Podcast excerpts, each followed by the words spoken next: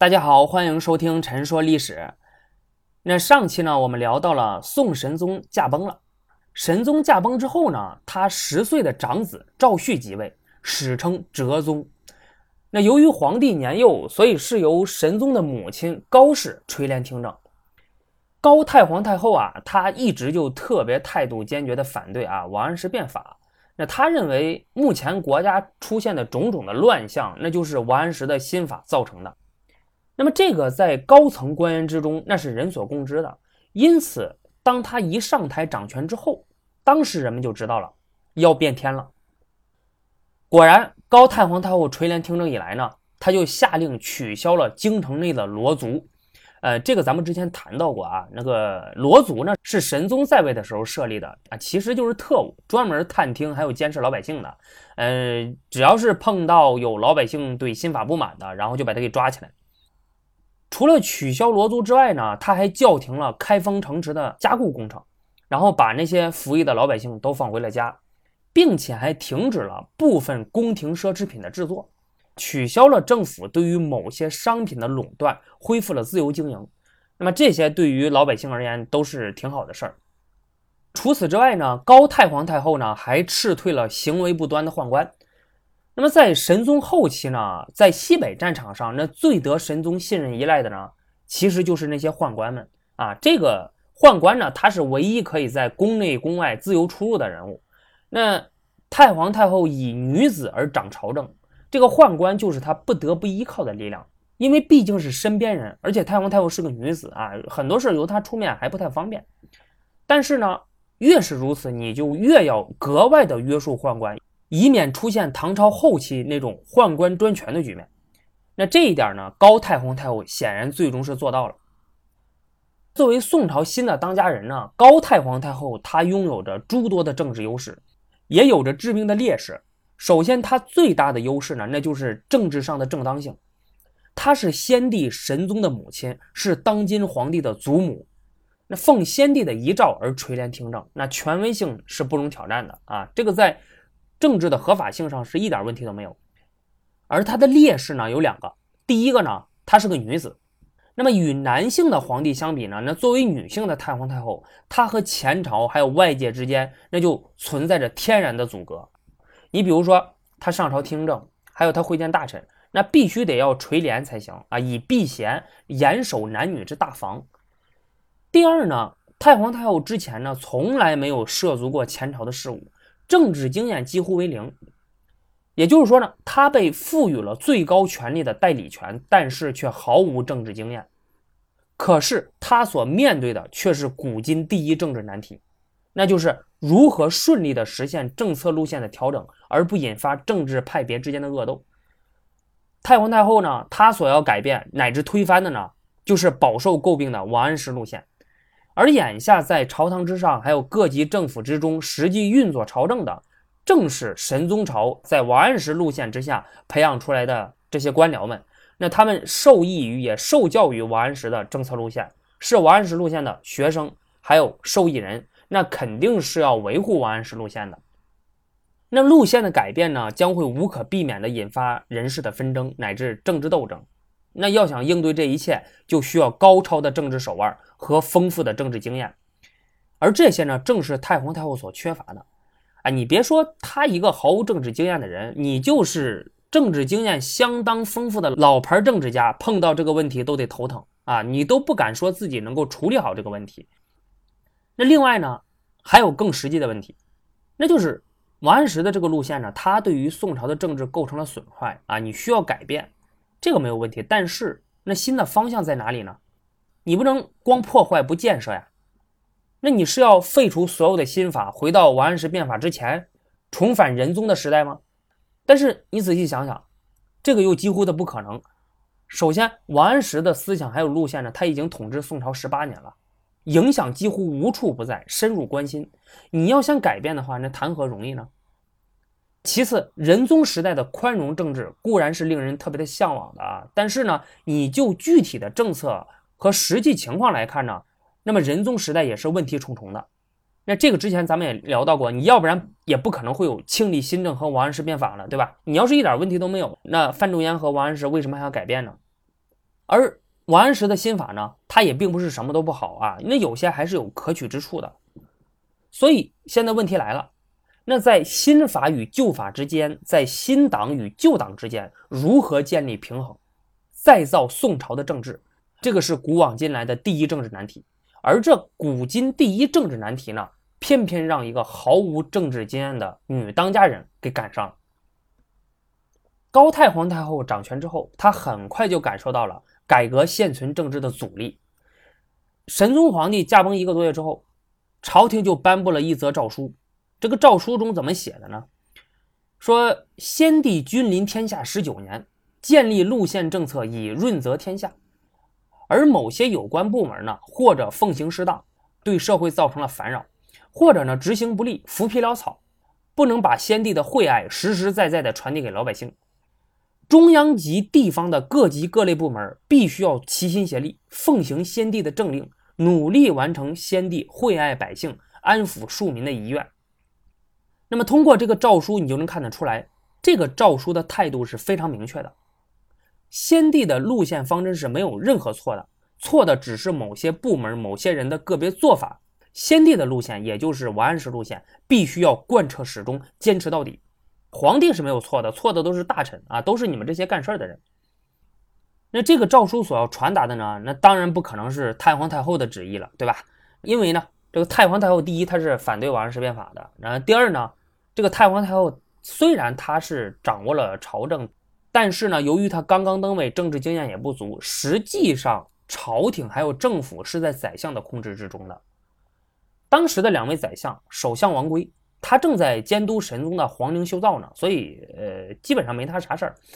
那么这个时候是由次相蔡确他来主持大局的，诏书所反映的呢，也正是蔡确所代表的支持王安石路线一派官员的主张。因此呢，这个时候高太皇太后她就急需要政治主张和她相同的大臣在前台主持政局，对抗蔡确。于是，在四月十四日，他任命了知扬州的吕公著兼任侍读，啊，给皇上讲课，然后任命司马光知陈州。众所周知啊，这两个人都是反对王安石变法的。司马光自从神宗去世之后呢，他就希望能够广开言路，接受批评，允许所有的人啊，就包括官员和百姓，针对朝政得失畅所欲言，而且必须要申明言者无罪的态度，意见建议合情合理，那就立即施行。对提意见的人呢，加以提拔，而不太合理的意见呢，要学会取长补短，哪怕。提出的意见一无是处，哎，就算通篇都是情绪的宣泄呢，你也不要追究治罪。你只有这样的话，你才能够让更多的人去说话，去敢于说话。那在司马光和高太皇太后的一再坚持下，在五月五日，御史台在朝堂上就张榜告示啊，就贴出了一份求言诏书。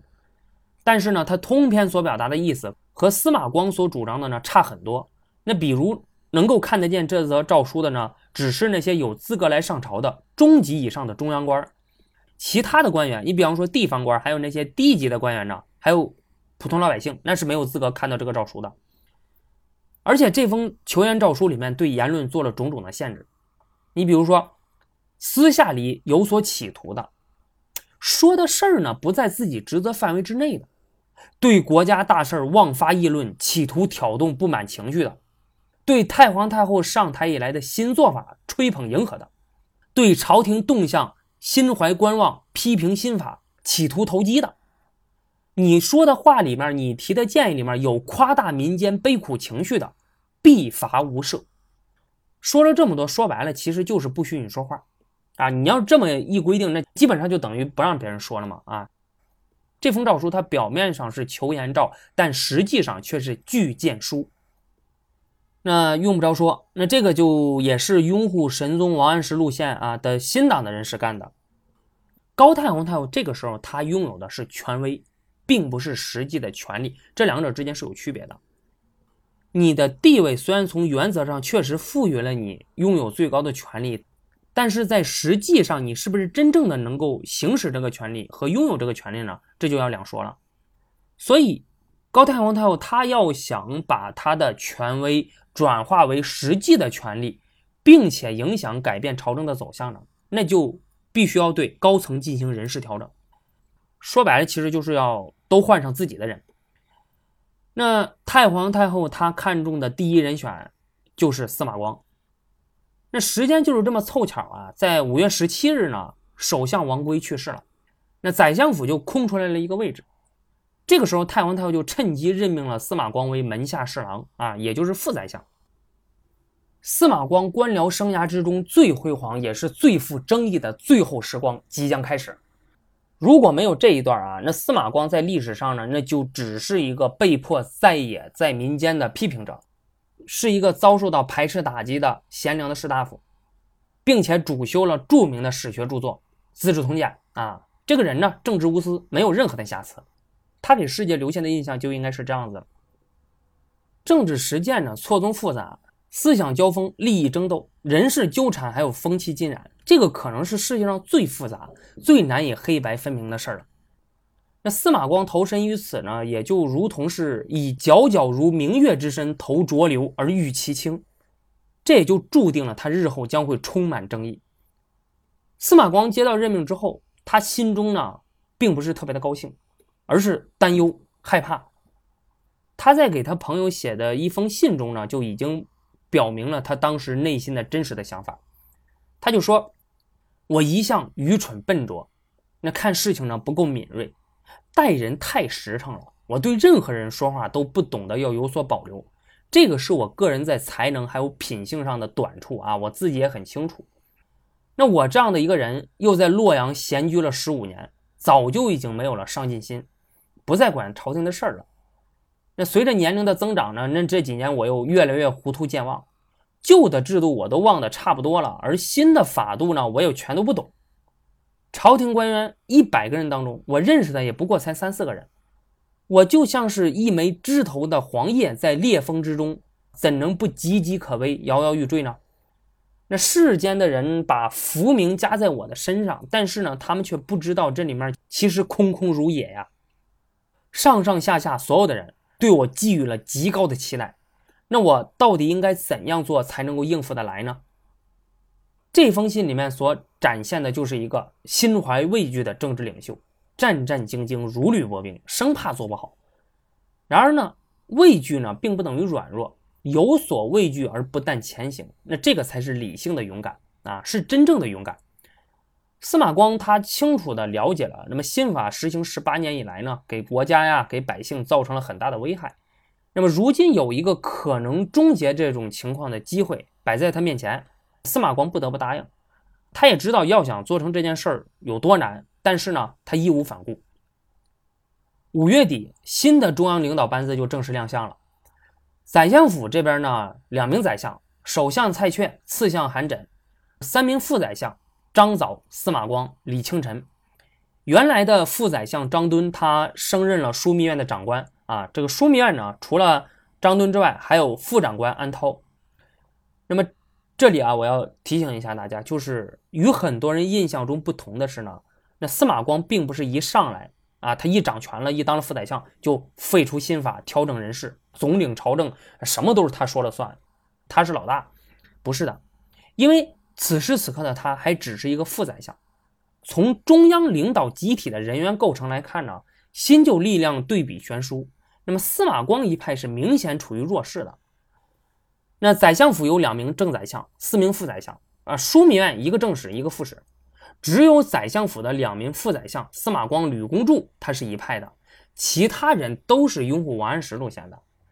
这种新旧力量的对比状况呢？一直延续到第二年，也就是元佑元年，公元一零八六年的二月。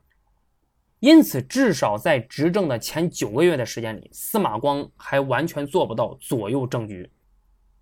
更为要紧的是呢，从制度设计所造成的权力分配格局来看，新人司马光和吕公柱他也是不可能在体制内主导政局的。为什么呢？上期我们谈到了，那么神宗他在在位的时候主持了一个叫元丰改制。这个使中央的体制呢，基本上恢复到了唐朝的三省六部制。三省宰相之中，门下省的长官排名最靠前是首相啊，名义上他的地位是最高的。中书省长官是次相，排名第二。但实际上呢，真正掌握大权的却是中书省。因为中书省的长官他是面见皇帝、参与决策的那名宰相，拥有稳定的议政权，而门下省他只是负责审核形成决策后的诏书而已。而此时的司马光他是门下省的第二把手，吕公著呢是尚书省的第三把手。那在三省宰相制的权力分配格局之中呢，司马光和吕公著的施政空间有限，这个是体制内的约束。因此，在司马光进入中央之后，最初的九个月里呢，他所能够做的其实也就两件事儿。那么第一件事整理告状信。那在司马光的反复请求，还有太皇太后的强力干预之下呢？六月二十五日，朝廷终于面向全国颁布诏书，允许全体臣民上言朝政缺失、民间疾苦。而且在司马光的建议之下，太皇太后将第一批告状信发给了司马光等人协助处理。司马光尽心尽力啊，他花了差不多将近一个月的时间，然后对告状信进行了整理归类。凡是他觉得有可取之处的呢，都会用黄纸贴上标签儿，而且还特别细心的上面写了。简单的处理意见。司马光最重视的呢，其实是其中一百五十道来自农民的告状信。那么他希望太皇太后还有皇帝都能够认真的读上一读，让最高统治者听到来自下层的声音，了解民间的疾苦。第二件事儿就是主持司法改革，整理告状信和主持司法，这个是司马光在入相初期的两项的主要工作。这两项工作啊，虽然司马光也都做，但是呢，他事实上并没有涉及到国家的核心权利啊，他也不是司马光的核心关注点儿。司马光的核心关注点呢，很明显嘛，那就是与国计民生直接相关的青苗法、免役法、保甲法、宝马法啊等等这些王安石当时实行的新法，这些领域呢，却都是他无法直接干预的。那明眼人都能看得出来啊，现在朝廷陷入了困境。太皇太后司马光主张废除新法，恢复仁宗旧制，但是受困于体制呢，没办法执行。而宰相府枢密院的长官把持着朝政，却坚决要维护神宗王安石的新法。此时的大宋政治已经陷入了僵局。其实，作为政策的执行者呢，宰相府还有枢密院的长官们，他们当然明白啊，就是王安石的新法，还有神宗朝的这些旧政呢，它不是没有问题。那么，自从哲宗皇帝登基以来呢，他们已经摆出了要改变的姿态啊，配合太皇太后处分了一些民愤极大的官员，也关停了一些民怨极大的项目工程。他也准备要对新法做进一步的调整了。然而呢，他们发现这太皇太后显然并不满足于此啊。你像这个首相王圭一死，太皇太后就急急忙忙的把司马光请回来做了副宰相。那司马光是谁呢？他是王安石反对派的精神领袖啊。那么放任司马光掌权的话，那必然会带来对神宗时代的全面反动。要想改变现在的政策，就必然会要疏远，还有驱逐先帝提拔上来的人，换上自己的人。而此时掌握朝政的这些人，首相蔡铉、次相韩缜，还有枢密使张敦，那么这些人都是跑不了的呀，他们都是神宗提拔上来的人呢。那你想想，他们为了自己的利益，那怎么可能会允许太皇太后司马光全面废除神宗还有王安石的新法呢？于是高层之中就形成了一个这样的对抗，高层的分歧就导致了一个非常恶劣的后果。因为神宗朝的时候曾经开足马力勇往直前啊，你就咱们先别说这个方向对不对啊，这些官僚机构突然就失去了方向，集体就陷入了犹疑观望的一个状况。那么文书命令的滞留呢，成为了经常的现象，上上下下苟且偷安，得过且过。呃，那些经过司马光、吕公著建议所形成的政令呢，又遭到了中下层官员的抵制啊，基本上推不动。尚书省的六部尚书还有侍郎，干脆就做起了甩手掌柜。对于下面的那些官员啊，你不管能力行不行的，还是那些什么工作态度敷衍的呢，一概不闻不问，任其自然啊，该怎么着就怎么着吧，让这个机构就一天天这么过下去得了。那么这一点其实是一个非常正常的事儿啊。如果说你在一些公司啊，还有一些什么企事业单位啊，甚至国家机构工作过的话，你就会有一个非常明显的感受。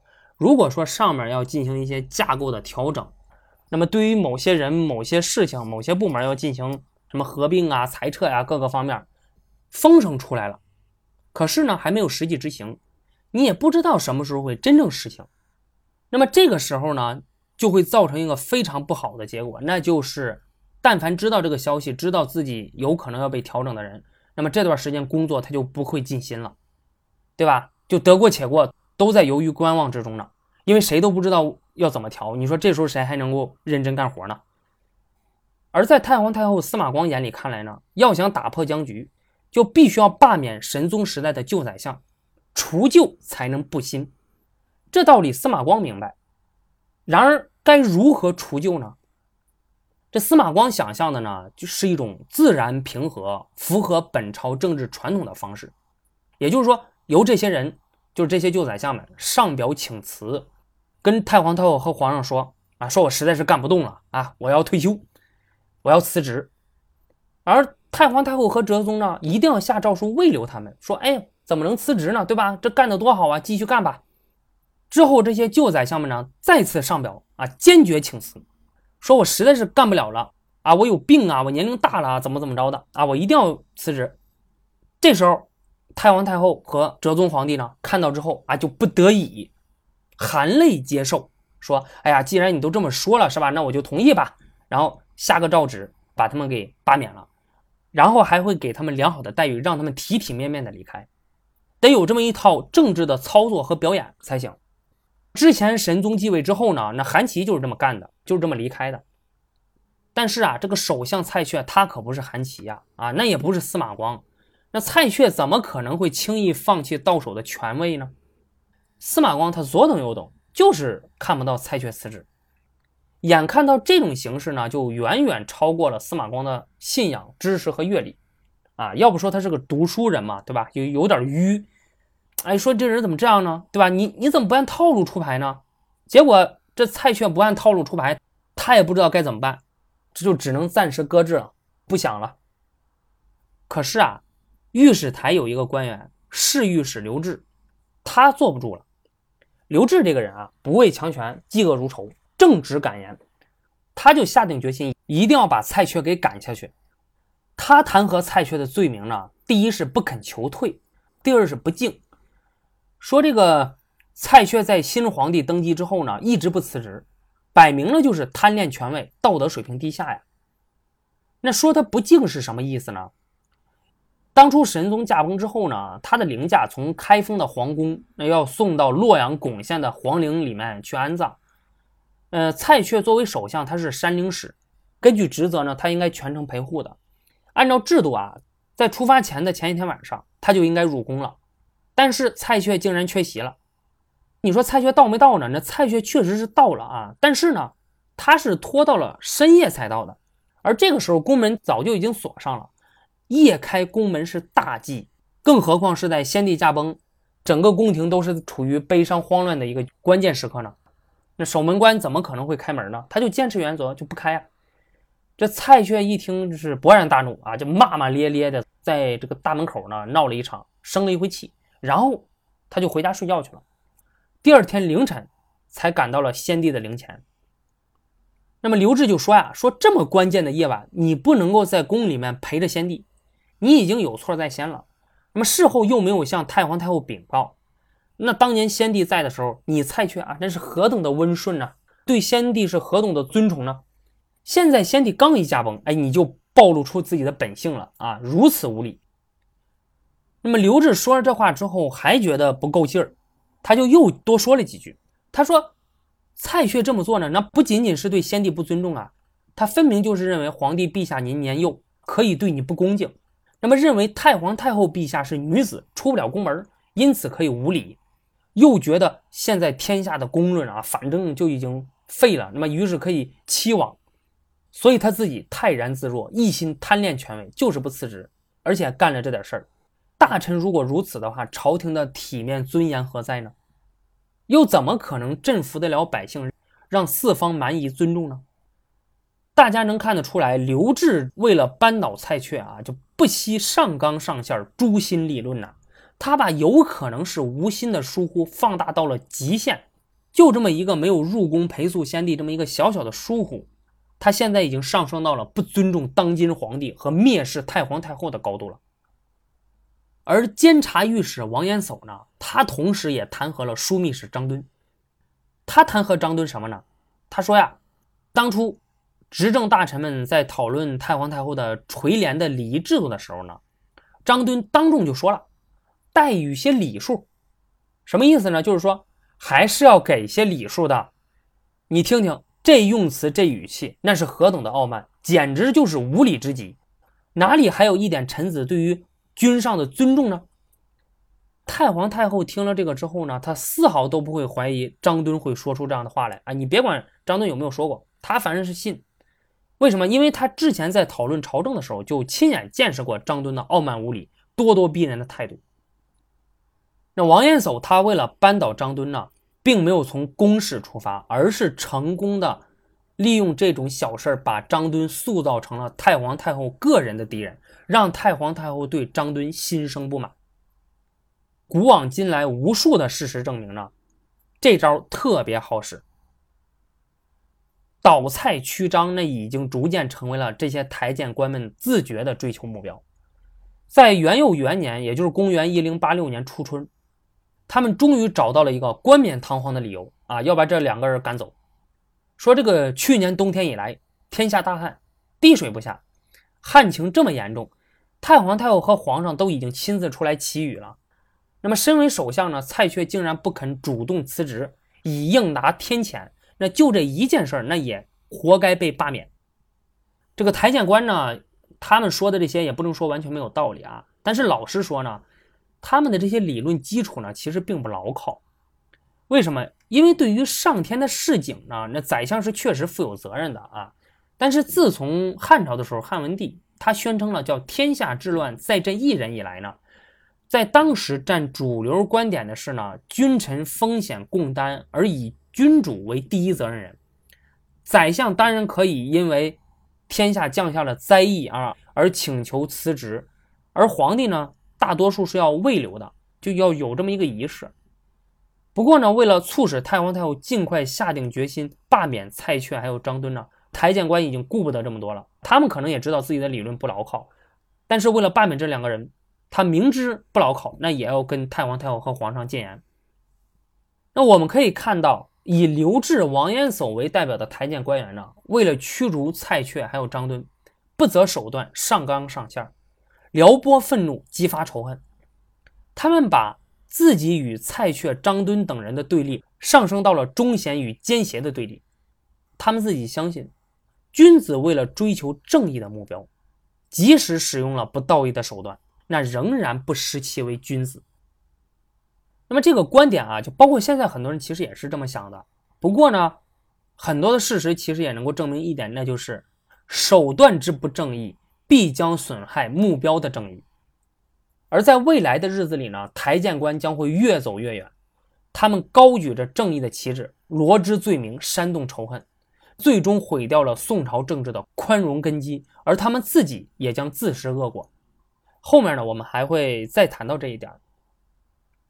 虽然说台谏官这么闹腾，但是太皇太后却一直没有表态。而最终导致蔡确离职的呢，是因为他自己给自己挖了个坑啊！本来想坑别人，但是没想到却把自己给埋了，搬起石头砸了自己的脚。这是个什么事儿呢？那在元佑元年二月七日的时候，朝廷颁布了议法改革诏。宣布废除王安石所推行的免役法，恢复差役法。这里解释一下啊，什么是免役法，什么是差役法？呃，宋朝老百姓要服劳役，就是要无偿给政府干活，那这个是义务。差役法就是轮差服役，老百姓以家庭为单位，按照男丁的数量和财产的多少轮流服役，啊，轮到谁谁上。那么轮不到你们家的时候呢，你你们家就休息就行了。免役法。顾名思义，就是交钱免役。你比如说，有的老百姓他不想服役，那怎么办呢？可以呀，你出钱，对吧？你把钱给我，政府呢拿着这个钱去雇人来干活，这样的话就解决了。北宋开国以来呢，所实行的就一直都是差役法，而王安石变法的一项重要的措施呢，就是把差役法改为免役法。这个时候所发布的这个役法改革诏呢，其实有两大缺陷。就是第一呢，它只有大方向，没有实施的细则，所以呢是个漏洞百出、经不起实践检验的。一旦推行的话，必然会问题丛生的。而这些问题呢，即使不是差役法所固有的，然而当这些问题成堆出现的时候，那些在免役法体系之中获得好处的官员，必然会归咎于差役法，啊，群起而攻之，说，你看你这个差役法多次呢，对不对？什么好处都没有，那为什么要实行它呢？干脆废了它得了。第二，诏书里面所展现的决策程序出现了重大的缺失。按照制度，这么大的事儿一定要经过宰相大臣们的集体讨论，达成共识之后才行。然而，这封诏书却完整的抄录了司马光关于请求改革议法的公文，在前面标注了司马光的姓名，在后面标注了太皇太后的批示依奏。却没有说明议法改革决策是否经过了三省宰相御前会议的集体讨论。那么你诏书不写这个的话呢？这就意味着说这个事儿是未经讨论的。那么如此重大的政令未经宰相大臣集体讨论，单凭着司马光一通报告、太皇太后的简单批示便面向全国推行，这岂不是太草率了吗？而且这样的一则诏书，那岂不是向天下官员都在暗示一件事儿，就是说。这个改革那是司马光一个人的意思啊，我们其他人可没同意啊。这封诏书之所以会出现这样的问题呢，他其实就是首相蔡确故意的，他想陷害司马光。司马光之前上过一个关于议法改革的札子啊，给太皇太后。太皇太后看到之后呢，他就指示三省的宰相，关于司马光这个议法改革的札子啊，进行讨论讨论。讨论确实是讨论了，但是。蔡确明明知道司马光的意见是有问题的啊，因为他没有具体的实施细则，他只是一个大的方向而已。但是他还是一字未改就提交太皇太后通过了。而太皇太后呢，之前咱们说过，她政治经验不足啊，对于朝政很多事情她门都摸不到呢，她怎么可能会注意到诏书之中实施细则还有程序缺失的问题呢？他一看三省宰相都觉得没有问题，那他自然就觉得也没有问题，所以就同意发布了。而这些台谏官员，他们在认识到蔡确在议法改革诏中的邪恶用心之后，就纷纷上书弹劾蔡确，说这样一份在程序上有明显瑕疵的诏书，已经让所有的地方官员都感到了疑虑恐慌。他们说，这是因为朝堂之上意见无法统一，大臣们各怀私心，谋国不忠，才把这样一份诏书鲁莽的搬下来了。这样一份诏书的出台，那目的就是要引发议论纷纷。希望各地对议法改革提出质疑，从而让人们误认为议法改革本身就是动摇国本。这样一批台谏的奏章，太皇太后陆陆续续的就把内容渗透给了三省和枢密院。二月二十三日，在强大的压力之下，蔡确终于递交了辞呈。九日之后，蔡确罢相，出知陈州。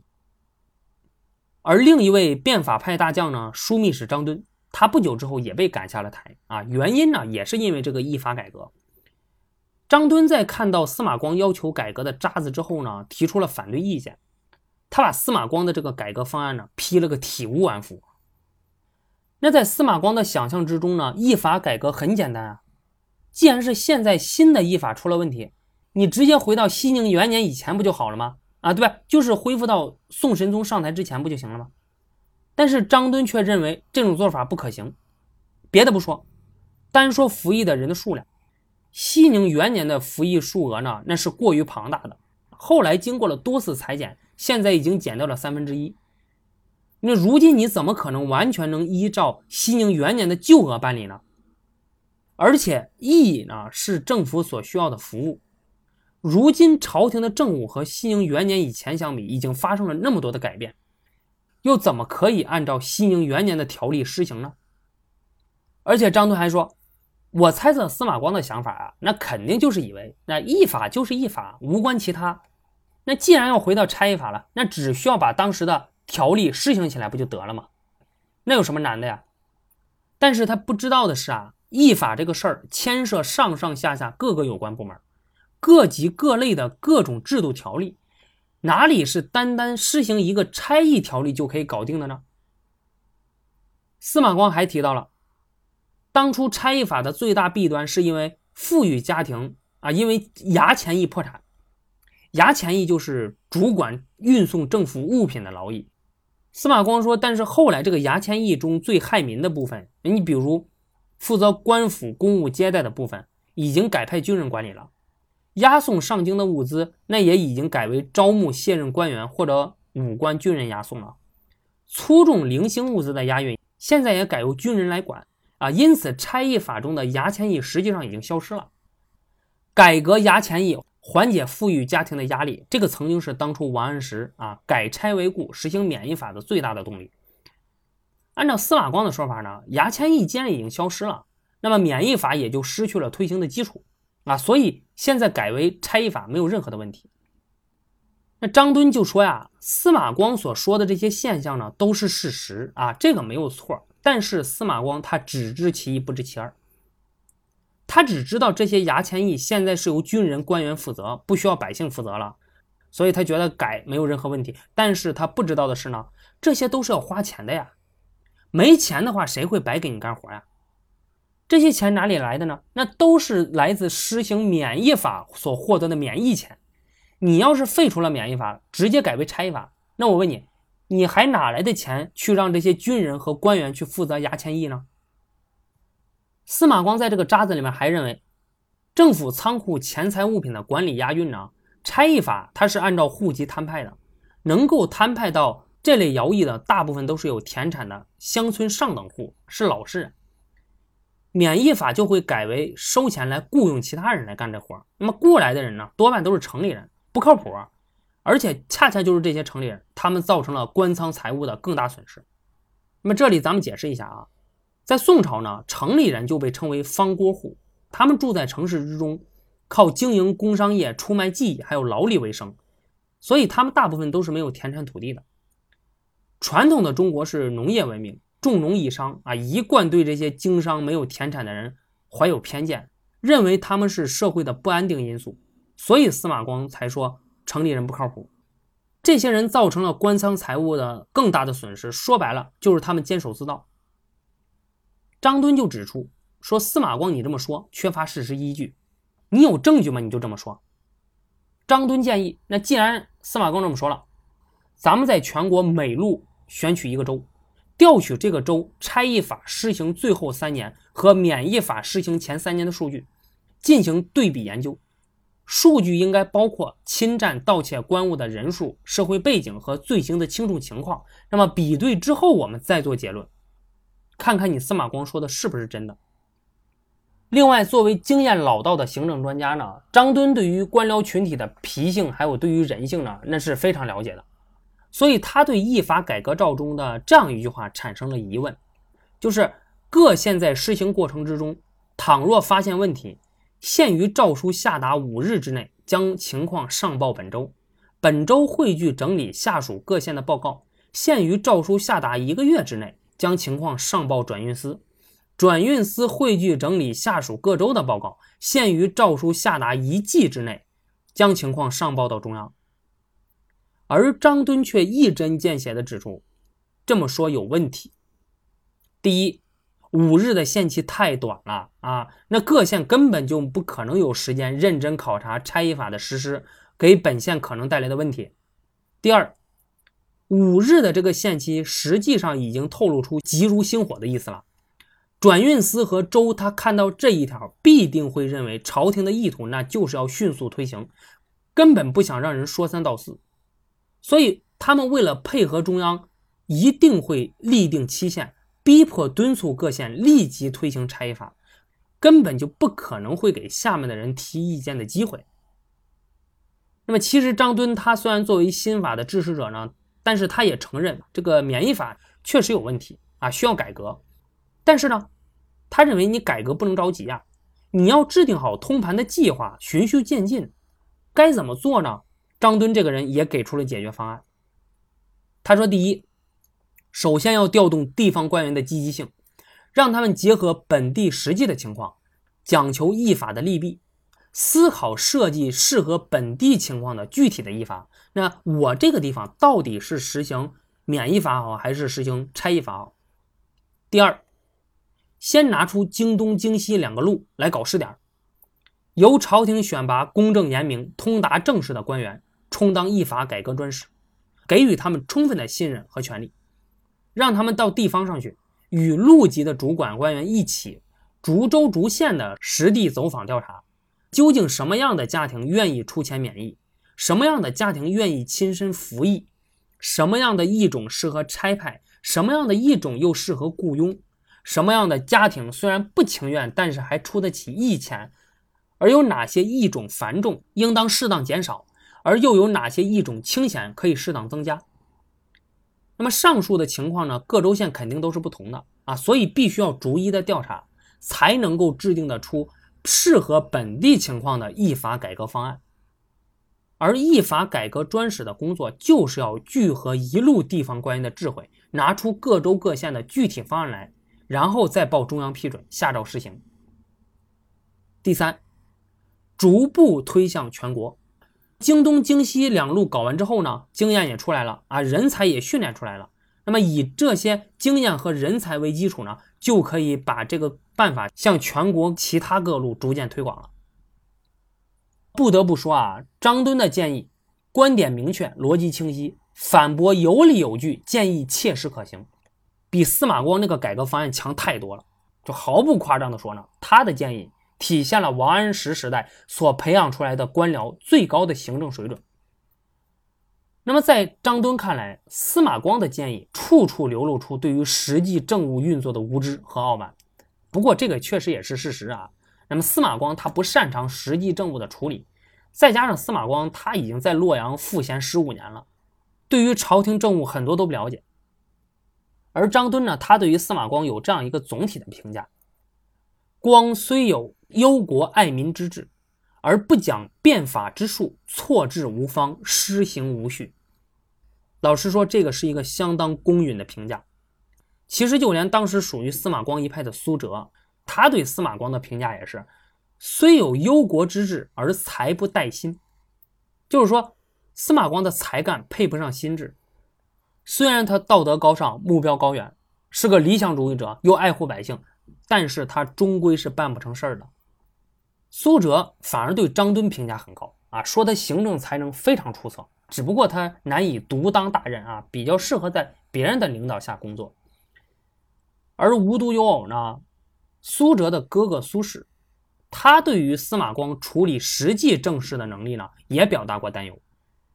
司马光他在担任副宰相之后呢，苏轼也从外地回到了开封，就任礼部郎中，于是他拜访了司马光。那在司马光家里的客厅里呢，苏轼看到了司马光亲手抄录的告来客书，上面说呀，来访的人，如果你发现了朝政缺失、民间疾苦，想要向朝廷贡献忠言的，那么请按照制度以合适的文书形式上报。倘若只是用书信的形式来报告我私人的，是不会有任何的好处的啊。那么至于对官职待遇有所不满的，要求调整的。有冤屈希望平反昭雪的，但凡与自身利益有关的，请按照既有的制度上状申诉。在我的私人的家里呢，你不要谈这些事儿。苏轼看到这个之后不以为然，反而心生担忧。为什么？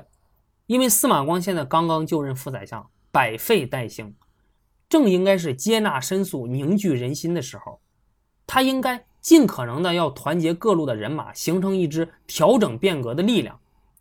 而这个告来客书所表达的呢，却是对于规章制度近乎严苛的遵守，对于潜在同盟的拒绝。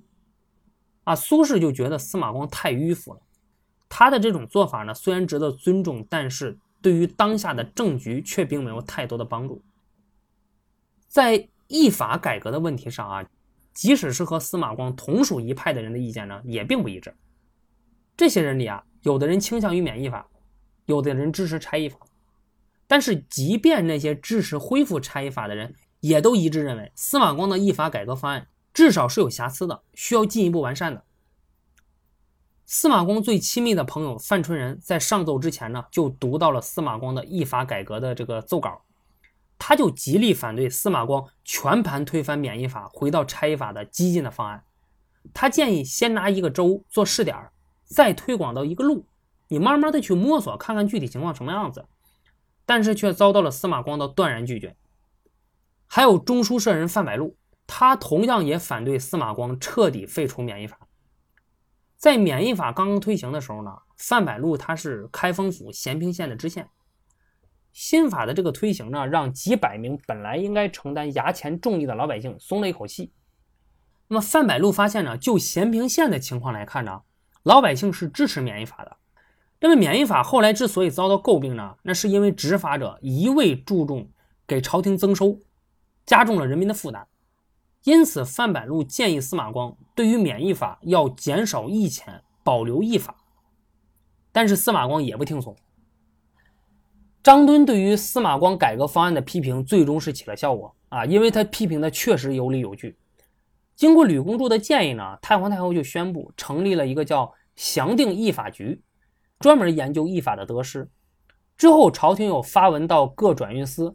下令以两个月的时间为期，允许各州县的官员百姓陈述议法的利害。这么做其实是非常正确的啊。但是没过多久呢，太皇太后却下令取消了允许各州县官员百姓陈述议法利害的命令，朝令夕改。那这为什么会这样子呢？因为随着张敦这个奏章内容的逐渐公开，他的影响力越来越大，他就像是一把双刃剑。一边推动着朝廷重新审议议法改革的方案，而另一方面呢，也对司马光的威望构成了强烈的威胁，因为他把司马光的那个方案批了个体无完肤，这个让司马光的支持者就深深的感到了不安。许多曾经批评司马光方案，但是跟他同属一派的人，就因此改变了对议法改革的立场，全面支持司马光的改革方案，废除免役法，改行差役法。而那批台谏官在给太皇太后上书，要求全面支持司马光的改革方案。这其中的道理很简单：既然张敦出面如此有力地攻击了司马光，那么拥护司马光就成了政治正确了。具体政策可以讨论，但是司马光这面反对变法的大旗绝对不能倒。这些台谏官当时说的理由呢，可以归结为三点：第一，要维护社会稳定，朝廷政令的尊严。第二，要维护司马光的威望；第三，要坚决防止反对派趁机动摇差役法，大方向绝对不能变。